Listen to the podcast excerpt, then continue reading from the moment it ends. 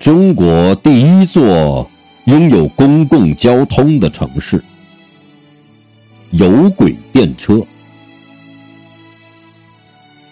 一九零六年，清光绪三十二年，天津建成围城环形的有轨电车路线。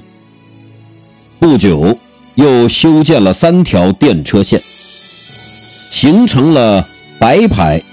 黄牌、蓝牌、红牌、绿牌、花牌电车路线网络，天津成为中国第一座拥有公共交通设施的城市。